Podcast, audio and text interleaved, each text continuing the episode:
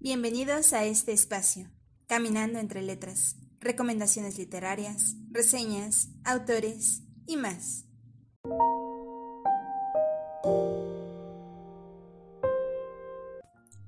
Hola caminantes, bienvenidos una vez más a este canal. Yo soy Ari y en esta ocasión nos estamos saludando definitivamente de una manera muy diferente a la habitual y eso es porque he estado súper, súper ocupada y me ha sido imposible traerles nuevo contenido grabado. Y pues como no quiero descuidarlos precisamente, quiero seguirles trayendo nuevo contenido, seguir hablando de libros, porque evidentemente sigo leyendo, simplemente no me ha dado la vida para poder grabar. Entonces pensé en hacer este otro formato para traerles contenido. No sé si me voy a quedar con él, simplemente será un piloto para ver qué tanto me gusta a mí, qué tanto les gusta a ustedes y qué tan fácil es para mi vida diaria, sobre todo ahora que voy a estar volviendo a oficinas, porque como la mayoría sabe y les he comentado en varias ocasiones, yo soy Godín. Sin embargo, en estos tiempos había podido hacer bastante home office y eso me ayudaba un montón. Sin embargo, en próximas fechas ya dejaré de estar en este formato y por lo mismo no me gustaría descuidar el canal. Me gusta muchísimo compartir con ustedes lecturas y si esta es una opción viable para hacerlo, con tal de no dejar de traerles este contenido y estas recomendaciones y seguir platicándole de estos libros que nos encantan, pues sinceramente creo que me moveré a, esta, a este nuevo formato si es que pues se presta la situación y se me hace realmente más fácil. Sin más preámbulos, eh, el libro del que les voy a estar hablando en esta ocasión es Como polvo en el viento de Leonardo Padura, publicado originalmente en el 2020 por la editorial Tusquets.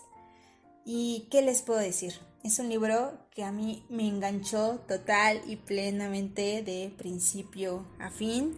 Sinceramente es un libro que disfruté muchísimo, y bueno, les voy a hablar un poquito sobre el autor antes de adelantarnos como tal en la historia. Y Leonardo Padura nace en La Habana el 9 de octubre del 55.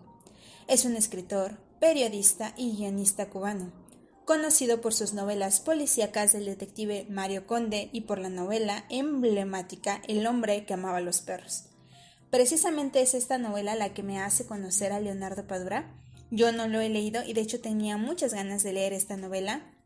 Sin embargo, pues por azares del destino y ya saben, yo súper, súper, súper fan de los clubes de lectura, las lecturas conjuntas, la lechuza lectora, que si no conocen su perfil se los voy a estar dejando en la cajita de los comentarios. Ella organiza esta lectura conjunta para leer en el mes de octubre y yo, sin dudarlo, pues me inscribo, ¿no? Y esta es otra de sus, bueno, su más reciente novela, que es Como polvo en el viento, la cual hace referencia precisamente a una canción de los años 70 cantada por el grupo Kansas, que es Dust in the Wind. Les, me gustaría ponerles la canción, la verdad, pero pues ya saben, copyright, YouTube, etc. Sin embargo, les voy a estar dejando el enlace a la canción en la descripción también del video. Y la verdad es que este es un libro tan nostálgico como la canción en sí. Seguramente la han oído. Yo en cuanto la oí dije, ah, claro, claro que la conozco. Eh, es un libro que te hace reflexionar bastante y bueno, ¿de qué va?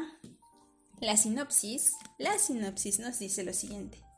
El día comienza mal para Adela, joven neoyorquina de ascendencia cubana, tras recibir la llamada de su madre.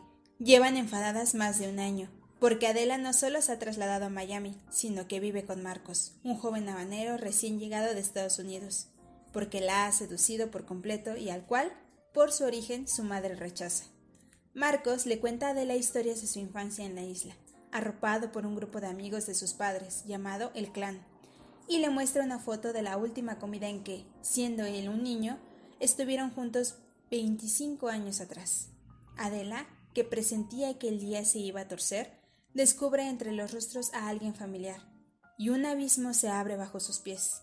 Como polvo en el viento es la historia de un grupo de amigos que ha sobrevivido a un destino de exilio y dispersión. ¿Qué ha hecho la vida con ellos, que se habían querido tanto? ¿Cómo los ha cambiado el tiempo? ¿Volverá a reunirlos la fuerza de los afectos? ¿O sus vidas son ya polvo en el viento? Tan solo la misma sinopsis nos hace pensar en nostalgia. Como saben, esta es una de las primeras ocasiones que leo la sinopsis. Yo me aventé al libro sin siquiera saber de qué iba, pero ya saben que a mí me encanta hacer eso. Yo lo disfruté bastante. Y pues sí, la, la, realidad es que conocemos a Elisa, que es una chica de 25 años, que vive actualmente en Miami, que tiene, bueno, vive con su novio Marcos, el cual es originario precisamente de Cuba, y ella ha estado siempre ligada un poco a esta cultura debido a que su madre es cubana y entonces ella se siente un poco atraída hacia esa cultura, a conocer un poco más y como su madre se ha vuelto un poco enigmática al tema, digo, ella creció totalmente en Estados Unidos, ella nació en Estados Unidos, sin embargo su madre no quiere hablarles tanto sobre su pasado, no quiere hablarlo tanto sobre su cultura. Ella se empecina en ello y termina en Miami, donde conoce a Marcos y pues para mala suerte su madre que casi se infarta porque se alejó de Cuba, se alejó de todo ese tipo de cosas y su hija precisamente termina viviendo en Miami, en Hialeah, que es como una especie de comunidad cubana dentro de Miami y precisamente enamorada de Marcos, que es un cubano como tal. No, pues casi se infarta la señora, ¿no? Y por lo mismo están peleadas. Sin embargo, cuando Adela descubre esta foto de Marcos, que bueno, sube su madre de Marcos a Facebook, pues ahí cambia totalmente su vida y se empieza a preguntar aún más cosas de las que ya se estaba preguntando sobre su pasado. Este libro nos describe la historia de ocho protagonistas, ocho amigos entrañables que se autodenominan el clan y nos va contando sus historias a lo largo de 25 años, desde 1990 hasta el actual 2015. Es un libro que va y viene. En algún momento estamos descubriendo toda la historia de estos personajes ha pasado y viendo y recorriéndola paso por paso.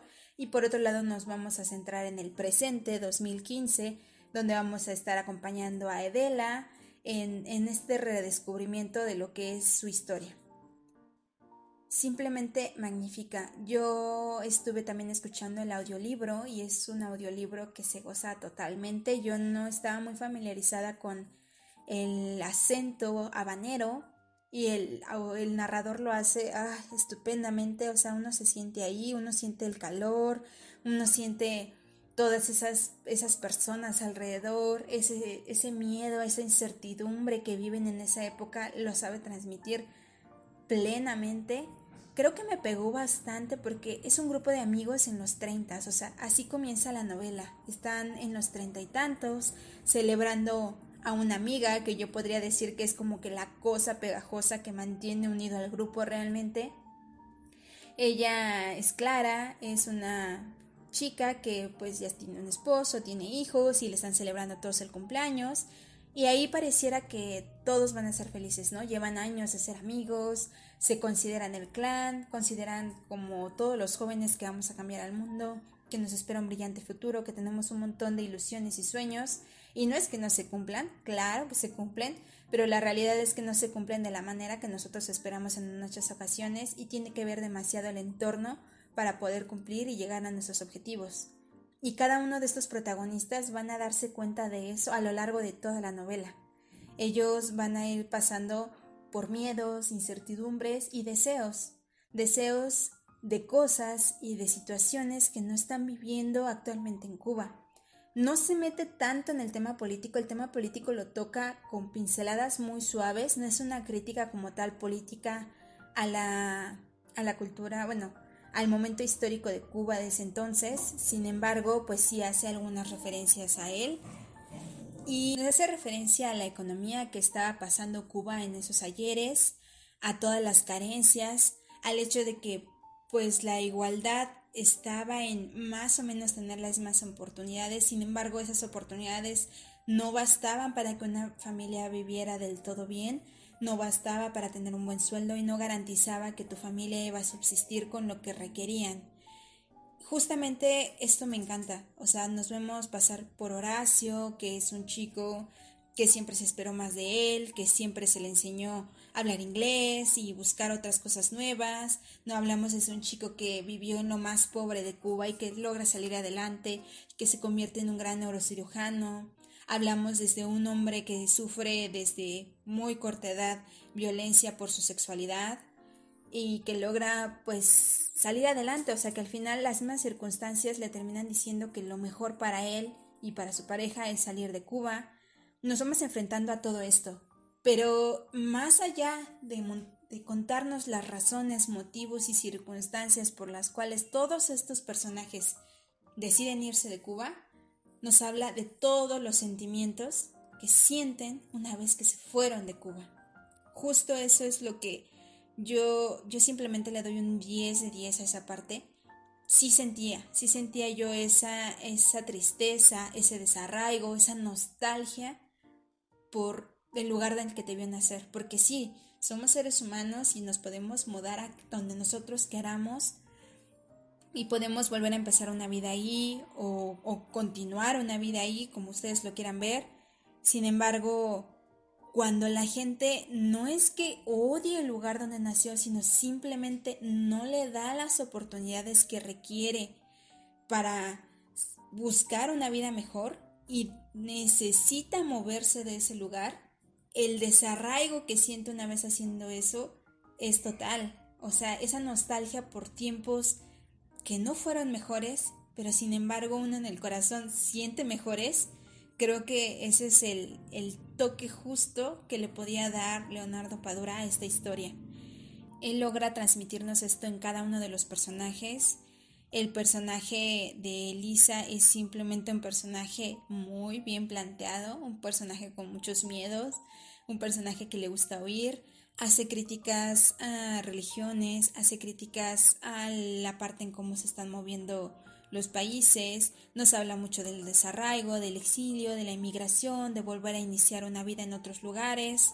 Simplemente creo que toca muchísimos puntos. Yo he leído un montón de reseñas en las que les fue muy mal con este libro y eso es porque mm, creo que mucha gente lo compara con el hombre que amaba a los perros y al parecer muchos opinan que no le llegó.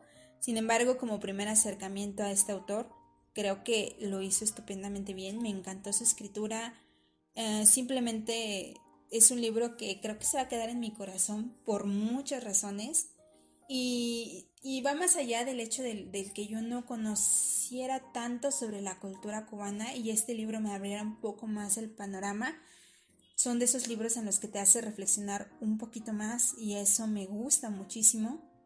Creo que su narrativa no es lenta y sí nos representa a muchos tipos de personas. Como les comentaba, entre esos ocho amigos logra definirnos a un montón de características con un montón de circunstancias diferentes y una historia totalmente diferente y situaciones y motivos y razones por las cuales irse de Cuba.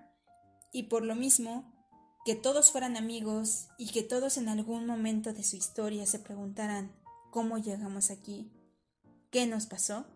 Uf, la, frase Dust in the Wind, que precisamente es como polvo en el viento, se repite un montón de veces a lo largo de la historia y lo hace en el momento justo y de la manera necesaria para hacernos sentir esa nostalgia, que es lo que pretende hacer el autor. Creo que no solamente las personas que salen de Cuba lo llegan a sentir, creo que realmente todos los que llegan a emigrar buscando una mejor oportunidad. Hoy en día, por ejemplo, recuerdo a Venezuela, en muchos venezolanos que salen de su país y sí están viviendo mejor, sin embargo, platicas con ellos y pues le tienen un gran amor a su país. ¿Por qué? Vuelvo a lo mismo, porque no es que se fueran de su país porque no les gustara su país como tal, no les gustaba más bien la situación en la que se encontraban, no les gustaba no poder alcanzar o no poder tener esas oportunidades que tuvieron afuera. Y es triste y se ve muchísimo en Latinoamérica también. Entonces, Creo que precisamente por eso es un libro que nos puede llegar a todos. Yo sinceramente les recomiendo muchísimo leer como Polvo en el Viento de Leonardo Padura. Y si lo pueden escuchar en audiolibro, créanme que no se van a arrepentir. Y bueno, caminantes, es todo por este episodio. Gracias por acompañarme en esta larga charla sobre un libro que realmente me encantó. Por cierto, no les comenté que lo califiqué en Goodreads con 4.5 estrellas. No olviden platicarme. ¿Ustedes han leído a Leonardo Padura? ¿Les llama la atención el libro? Pueden contactarme y seguirme en todas mis redes sociales. Me encuentran como Caminando entre Letras en Instagram, Facebook, Goodreads y Twitter. Nos vemos en el siguiente episodio. Que tengan una semana excelente llena de excelentes lecturas. Hasta pronto.